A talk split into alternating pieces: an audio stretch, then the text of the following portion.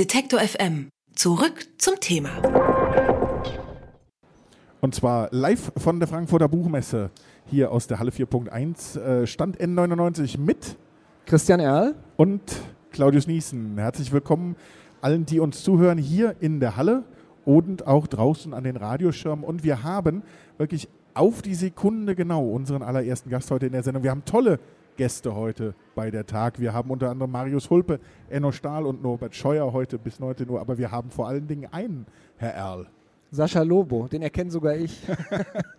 und äh, der Kopfhörer drückt seinen äh, wunderschönen roten Iro ein bisschen platt und er hat noch kein Mikrofon, deswegen äh, sollten genau. wir hier vielleicht mal erzählen. Reden wir, das ist auch ungewohnt, oder? Also, nick doch einfach mal, ob es ungewohnt ist für dich so, einfach ohne Mikrofon, genau. Er kriegt noch eins, das versprechen wir.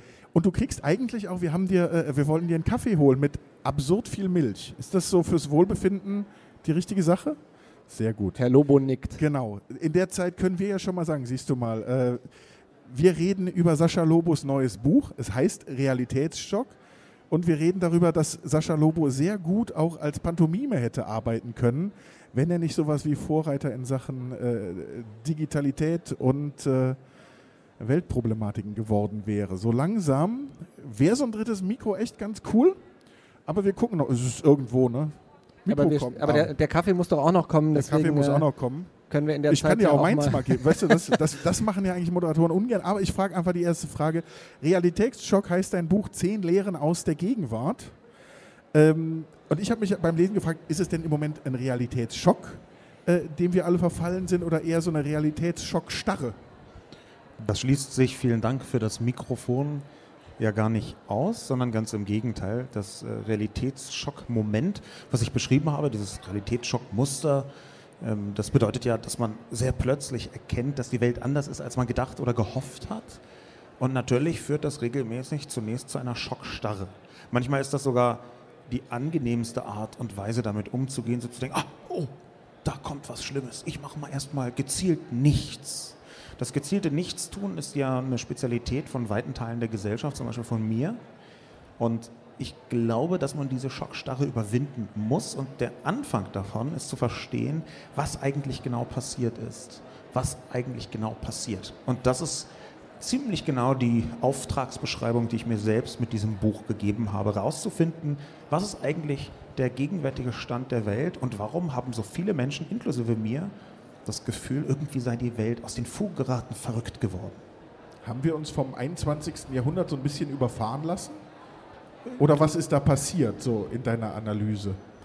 Meine, Analy meine Analyse geht davon aus, dass die meisten von uns, die Erwachsenen jedenfalls, die im 20. Jahrhundert geprägt worden sind, dass die noch immer mit dem Blick des 20. Jahrhunderts auf die Probleme des 21. Jahrhunderts schauen und versuchen mit ihrem ganz bekannten Instrumentenkoffer, hat sich häufig bewährt, auf einmal Probleme anzugehen, Analysen herzustellen, die so nicht mehr stimmen.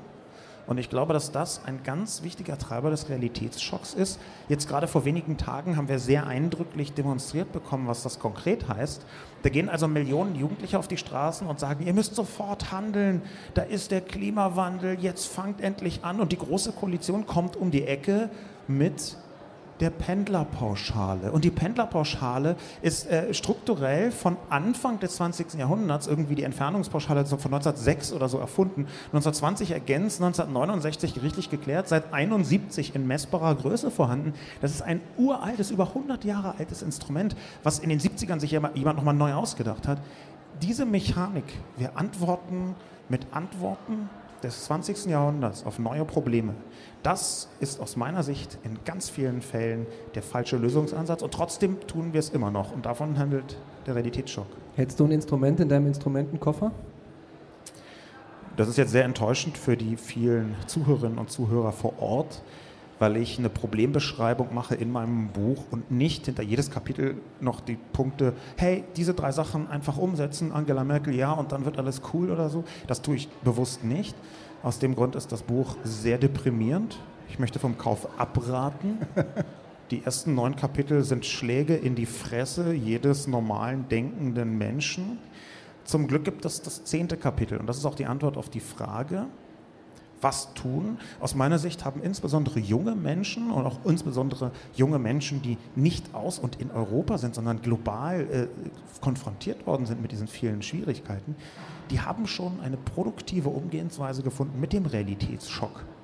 Und ich glaube, dass wir, wir Erwachsenen, sehr viel intensiver in Dialog treten müssen mit der Jugend, die ja gezwungen ist, noch am längsten von uns allen auf diesem Planeten zu leben und die Lösungen erarbeiten. Und das ist die totale böse, doofe Kackantwort, weil ich nicht sage, es geht so, sondern ich sage, genau du und die Jugend, ihr müsst zusammen daran arbeiten, eine Lösung überhaupt erst herzustellen. Und die aus meiner Sicht unangenehme Antwort ist aber aus meiner Sicht auch die einzige, die einigermaßen seriös wäre. Das mit dem Abraten vom Verkauf hat bislang nicht so richtig gut geklappt. Wir haben uns alle geärgert hier in der Redaktion. Die ganze komplette erste Auflage war ja angeblich handsigniert. Ich sage angeblich handsigniert, weil das ist schon die zweite. Da sind wir sehr traurig. Das ändern wir dann am Ende vom Interview. Auf jeden Fall.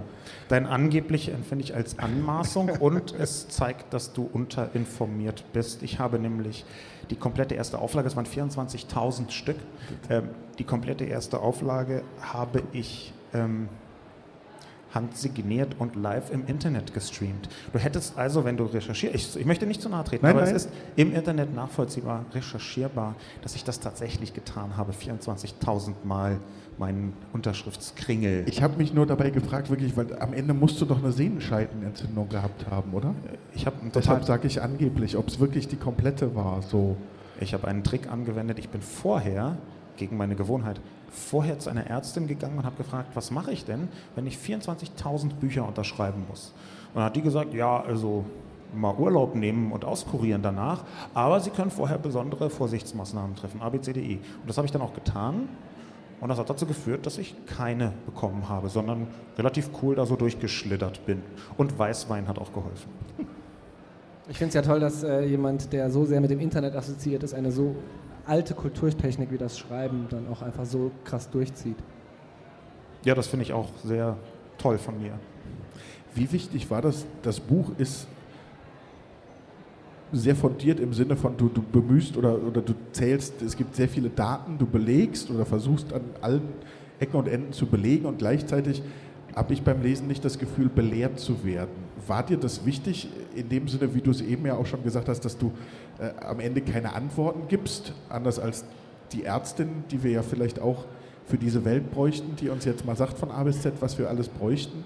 Aber wie wichtig ist das im Prinzip vielleicht auch für dich, die Leute abzuholen, die sozusagen immer noch bei der Pendlerpauschale stehen? Es ist schon so, dass man muss ja seine Schwächen kennen. Äh, es ist schon so, dass eine meiner größten, wichtigsten und auch ärgerlicherweise hartnäckigsten Schwächen ist, dass ich es schaffe, noch ein Kochrezept belehrend vorzulesen oder als Predigt. Das heißt, ich weiß von Anfang an, ich muss ganz darauf aufpassen, dass alles, was ich sage, nicht so rüberkommt, als sei ich eine Mischung aus Pfarrer und Lehrer. Und wenn man mit der Attitüde rangeht und dann auch noch seinem Lektor sagt, Alter, passt gut auf, dass ich hier nicht so ein von oben herabes, so sieht die Welt aus, ihr Sackgesichter, dass das nicht draus wird. Wenn man das also sagt, dann kriegt man das einigermaßen in den Griff. Deswegen freue ich mich sehr, dass dieser Plan geklappt zu haben scheint. Ärgerlicherweise kann ich auch dazu sagen, ich habe zwar ganz viel belegt, aber vorgestern kam die erste Mail, die man als Autor irgendwann, als Autorin irgendwann bekommt, nämlich mit, Sie haben hier einen Fehler. Und zwar auch so richtig formuliert. Also, äh, ist kein Scherz. Ja, ich fand das Buch ziemlich gut, aber weil dieser Fehler drin war, bei der Zahl kann ich jetzt nicht mehr mit vollem Genuss lesen. Jede Zahl, die kommt, kontrolliere ich immer automatisch, na, aber stimmt die auch? Und das total doofe ist, diese Person hatte recht.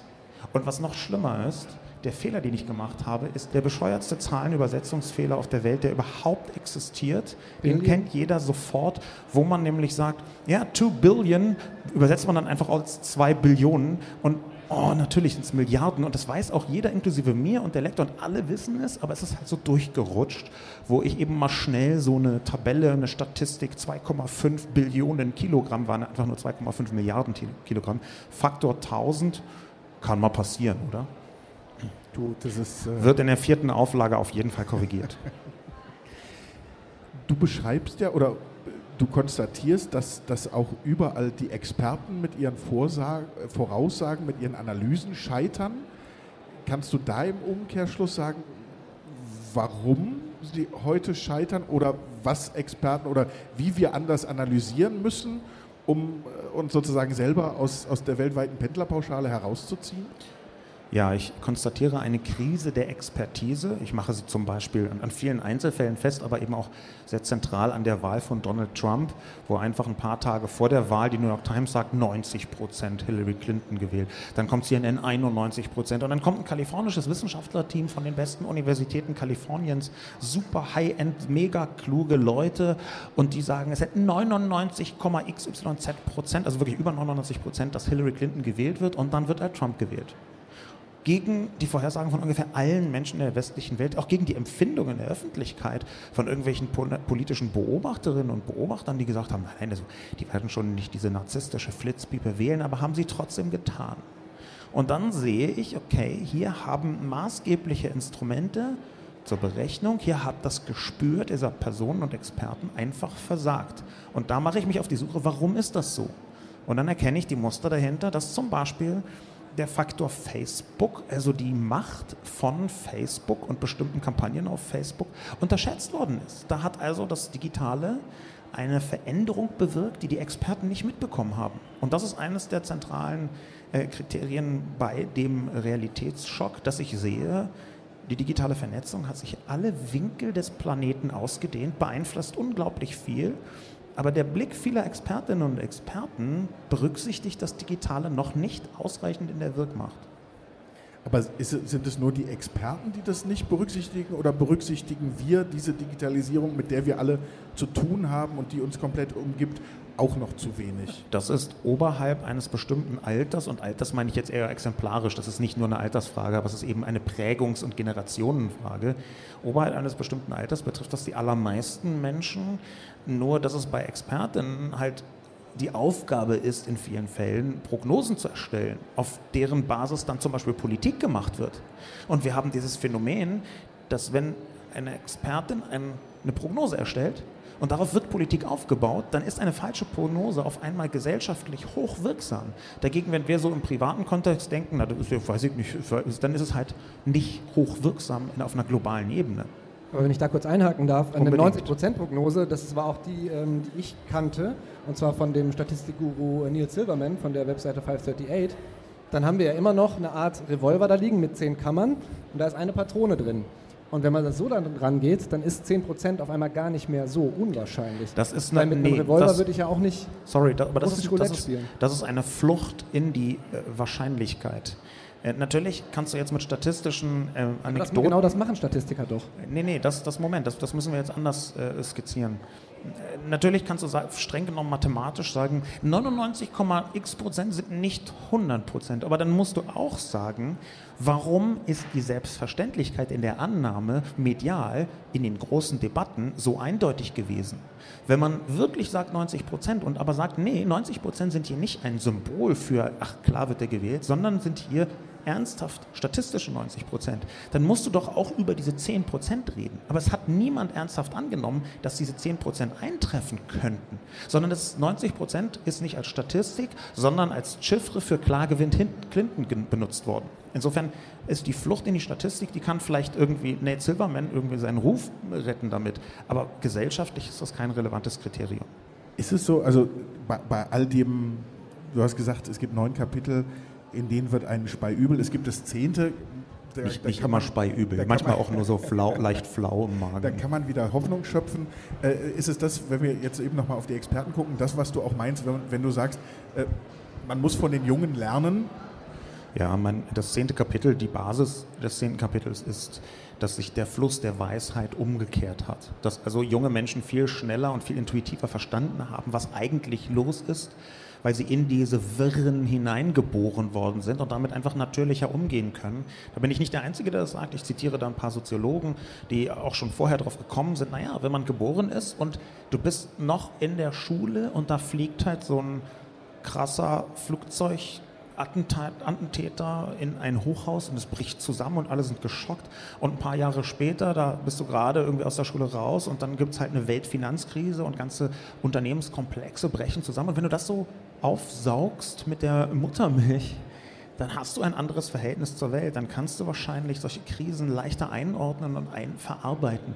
Und wenn du dann auch noch aufwächst mit den Mustern der Digitalisierung, was nicht unentscheidend ist, und mit den vielen großartigen, fantastischen, völlig ohne Ausnahme super sensationellen Segnungen der Globalisierung, wenn du also das alles von Anfang an erspürst und merkst, da ist etwas im Gang, dann glaube ich, fällt schon es viel leichter, den vorher beschriebenen Schock abzuschütteln und produktiv zu reagieren. Und das Vorzeigebeispiel ist natürlich Fridays for Future. Die Daten sind teilweise seit 30 Jahren bekannt. Und da müssen halt erst junge Menschen um die Ecke kommen, auf die Straße gehen und uns unsere eigenen Daten zeigen, die wir selber berechnet haben und einfach ganz lange nicht ernst genommen haben. Wir haben das so gesehen und gedacht, ah, interessant, ja, ist ein Problem für 2050. Also Klimawandel kriegen wir in den Griff, irgendwie ein bisschen CO2, rund hier, Budget, hin, rauf. Ja, ach, aber jetzt gleich den Zweitdiesel verkaufen wegen Klimawandel? Nee. Aber dann kommen einfach die jungen Leute und sagen, ey, schaut euch doch mal die Realität an, seid ihr bescheuert? Wir müssen sofort anfangen, wir sehen doch jetzt schon, wie alles schmilzt. Ich übertreibe ein ganz kleines bisschen.